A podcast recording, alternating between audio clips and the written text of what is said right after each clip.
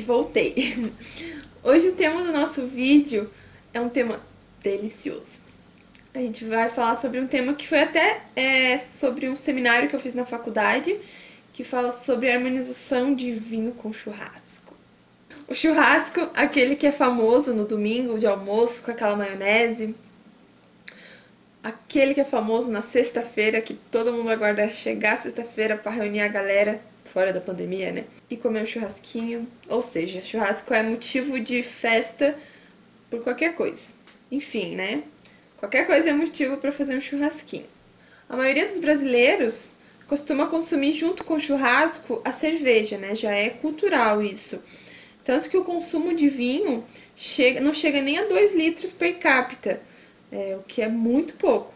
Mas a gente está tentando mudar isso. Inclusive, eu estou aqui para plantar essa sementinha de em você para na hora do churrasco preferir escolher um vinho a cerveja. É, então, para gente falar sobre esse tema que eu propus hoje, a gente precisa entender que para harmonizar o vinho e a comida, eles precisam ter uma união, onde eles vão se completar e se equilibrar.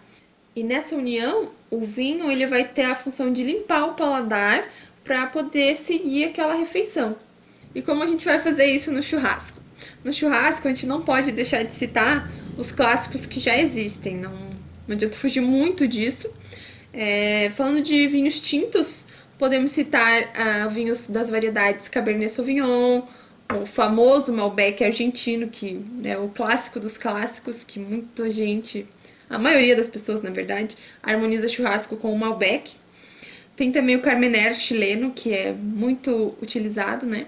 E também outra variedade poderia ser a Merlot, o Taná, são variedades tintas que são ah, harmonizáveis com o churrasco. E por que, que a gente vai é, utilizar essas variedades para harmonizar com o churrasco? A suculência e a gordura da carne vão precisar de um tinto jovem, é, com toda a sua tanicidade e acidez, para equilibrar com ah, essas características do churrasco. E o que, que seria tanicidade, né, galera? A tanicidade ela está associada com os taninos, que é uma palavra que a gente escuta muito, mas tem muita gente que não faz ideia do que são taninos.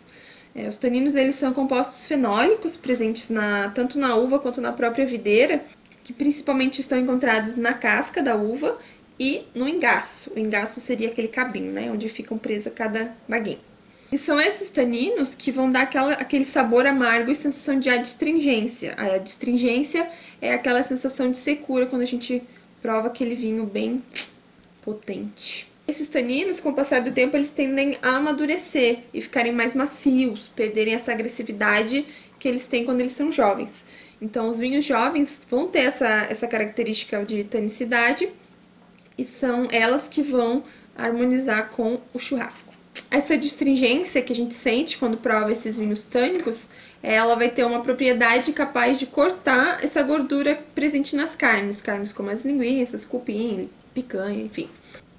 Fixaram aí, galera, variedades como Merlot, Malbec, Malbec, Cabernet Sauvignon, Carmener, essas são as principais que a gente consegue harmonizar com, o, com as carnes, falando de vinhos tintos, e se você for até utilizar uma carne com molho barbecue, por exemplo, a gente pode pensar numa variedade como a Syrah, que seria uma variedade que harmonizaria bem com esse tipo de, de serviço, né, de carnes com molhos.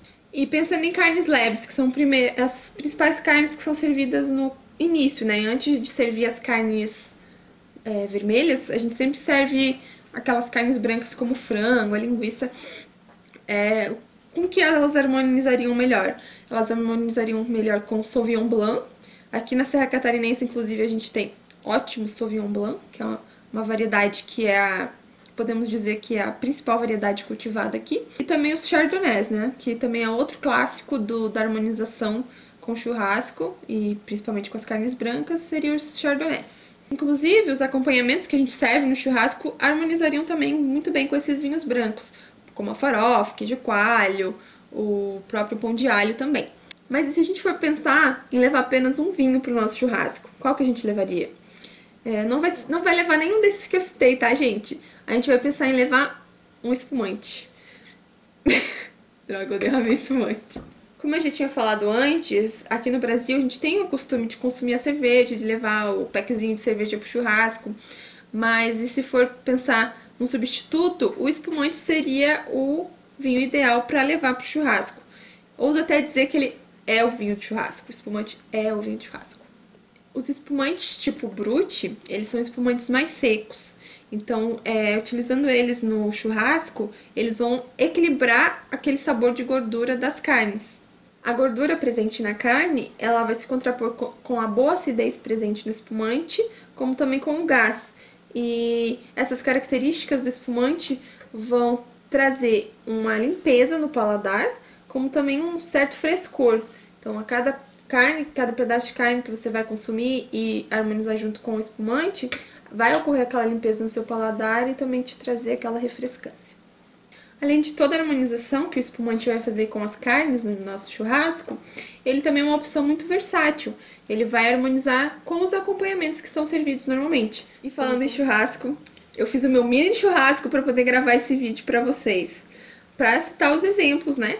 Eu trouxe a carne vermelha, a carne branca, que seria o frango, e o acompanhamento, que seria o pão de alho. Todos esses vão harmonizar também com o espumante. E hoje eu trouxe até uma indicação para vocês. É, hoje eu trouxe o espumante Cave Amadeu, da família Geiss. Ele é um espumante brut. Ele é elaborado com 80% da variedade Chardonnay e 20% de Pinot Noir. Então ele vai ser ideal para harmonizar com o churrasquinho que a gente falou aqui hoje. E sabe o que é melhor? Ele é brasileiro. Esse espumante ele foi elaborado em Pinto Bandeira, na Serra Gaúcha, próxima à cidade de Bento Gonçalves. Um beijo e até o próximo vídeo. Hmm.